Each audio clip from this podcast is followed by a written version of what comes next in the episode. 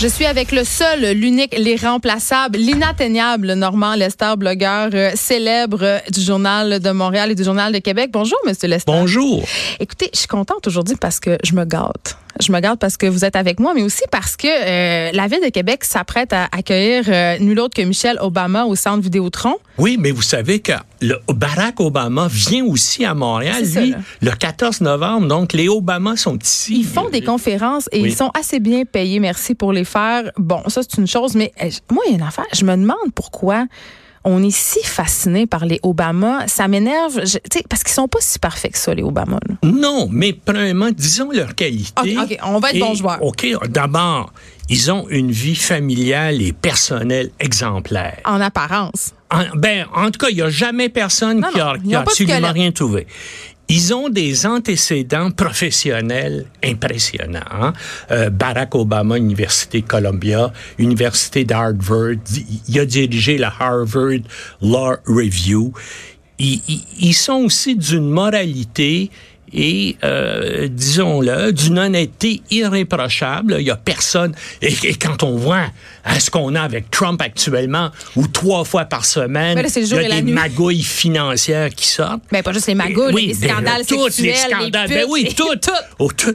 Et puis, bien sûr, ils sont aussi d'un dévouement et d'un civisme exceptionnel. Donc là, on a dit Mais les beaux côtés du, gosse. euh, du personnage et surtout, justement, avec l'individu qui est présentement à la Maison-Blanche, qui est un mégalomane égocentrique, qui a des problèmes de santé mentale, qui est croche, qui est moralement euh, euh, euh, méprisant, hein, qui a, qui a en tout cas, il y a 17 femmes qui l'accusent euh, d'avoir... qu'on connaît. d'a- oui, qu'on connaît, d'avoir euh, euh, euh, tenté de s'être imposé sexuellement à elle. Donc, c'est un personnage épouvantable. Et quand on compare le Obama, la vie familiale, tout ça, c'est bien. Mais quand même, on, on avait quand même un culte des Obama avant l'arrivée de Trump. là. on les aime Oui, depuis oui, toujours. oui, oui.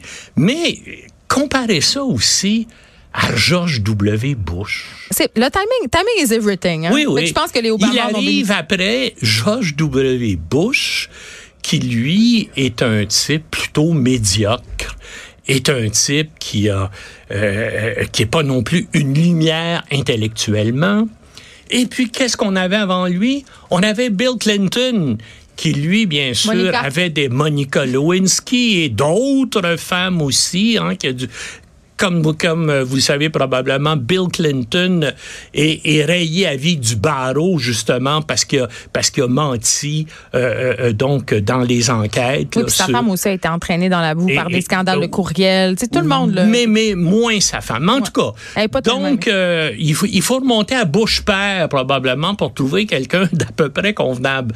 Alors, c'est pour ça que là, on se dit, Obama, puis ça, quand c'était quelqu'un, mais attendez qu'on voit maintenant... Mais c'est ça, là. Les, maintenant, ce qu'il a fait, parce qu'Obama, dans le fond, il n'a été que le continuateur de George W. Bush.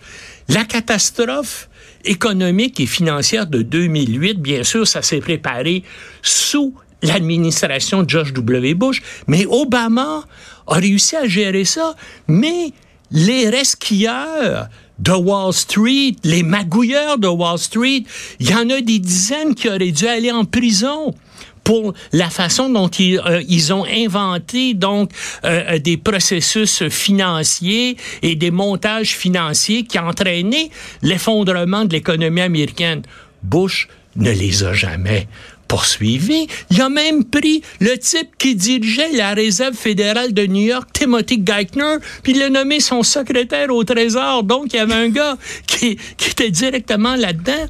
C'est que les partis politiques américains sont financés oui. par les par l'oligarchie, disons-le, la plutocratie, euh, les, les milieux financiers et économiques américains. Et les démocrates font pas exception. Les démocrates comme euh, les républicains. Donc, euh, il y a des gens à qui on ne peut pas toucher. Puis même un gars comme Obama, hein, n'a pas pu rien faire euh, du côté de ces gens-là. Autre chose aussi, les prédécesseurs d'Obama, je parle de George W. Bush, je parle de Donald Rumsfeld, je parle de son vice-président Dick Cheney, ont menti à la population américaine pour envahir l'Irak. Ils ont dit que Saddam Hussein avait des armes de destruction massive. C'était faux, sans, sans entraîner, bien sûr, des milliers de morts américains dans cette guerre-là, des centaines de milliers de morts irakiens. La guerre, d'ailleurs, n'est pas finie. Mais on pensait tous que Barack Obama allait y mettre fin à cette guerre-là. Oui, ben non, c'est ça. Il s'était engagé à y mettre fin. Ben oui. Mais tu peux pas aller non plus une autre le Pentagone aux États-Unis, c'est aussi important, les généraux. Est-ce que c'est plus important? Moi, je pose la question. Ben, c'est aussi important. Cas, ben, regardez un exemple. Obama, dans ce domaine-là, n'a pas pu rien faire. Il disait, on va sortir euh, euh, d'Irak. Ben, les Américains sont toujours en Irak. Autre chose, donc, il y a eu des crimes de guerre qui ont été commis par ses prédécesseurs. Il y a eu des crimes de guerre qui ont été commis par l'armée américaine en Irak. Pensez à Abu Ghraib. Il y aurait dû avoir des dizaines de militaires, de dirigeants américains qui auraient été accusés de crimes de guerre. Mais les Américains, les crimes de guerre et les criminels de guerre, ça les intéresse uniquement quand c'est des étrangers. Ah oui, pas quand les, les criminels de guerre américains ne sont pas touchés.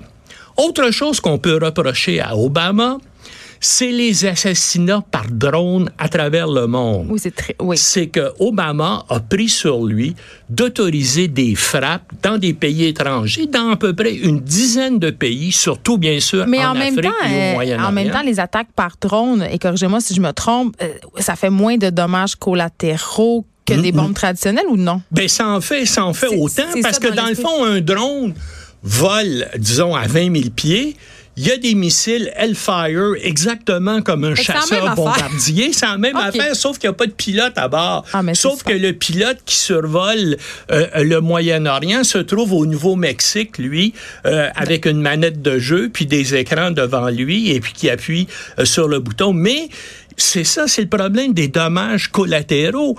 Et puis Obama même a autorisé des frappes contre des citoyens américains, notamment qu'on soupçonnait être avec Al-Qaïda ou avec euh, l'État islamique.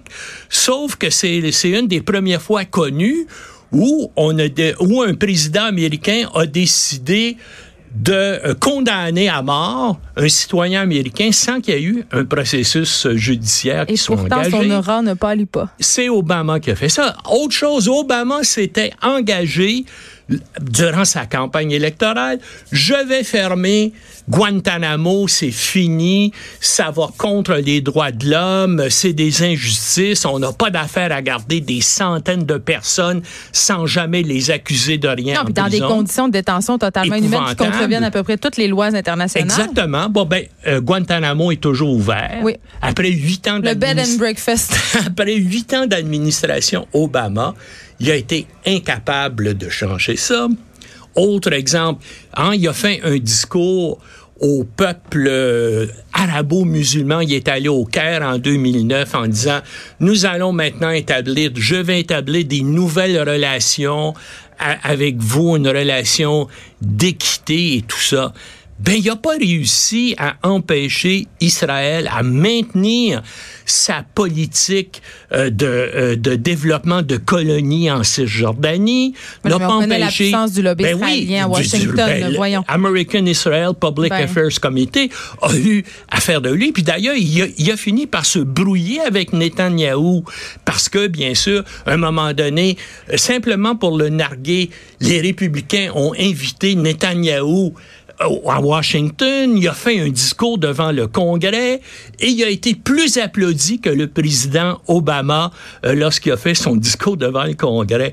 Alors là, ça a un quand peu... même détesté, c'est ça. Oui, ça, ça a un peu euh, vexé Obama, mais c'est ça, disons que Obama, c'est un bon gars, incomparablement, comme on le disait au début, moralement, intellectuellement supérieur à, à, Donald Mais Trump. Il pas les moyens de ses Mais ambitions. il reste que, même si vous êtes président des États-Unis, vous êtes limité, premièrement, par le Congrès, surtout si euh, le parti adverse est majoritaire au Sénat et lui, euh, euh, à compter de 2012, le Parti républicain était majoritaire et à la Chambre des représentants et au Sénat. Donc, il y avait probablement beaucoup de choses qu'il voulait faire, mais c'était impossible. Ben, c'est ça, c'est pour ça que ça me fait un peu rire, euh, Normand Lester, quand on entend des gens dire le président américain a tous les pouvoirs, c'est lui qui a les codes nucléaires qui pèse sur le piton. Ben non, la vérité. Heureusement, Mais, euh, heureusement, oui, mais avec quand le même ça, la qui est là présentement. populaire. Oui, Ben, oui, oui. heureusement.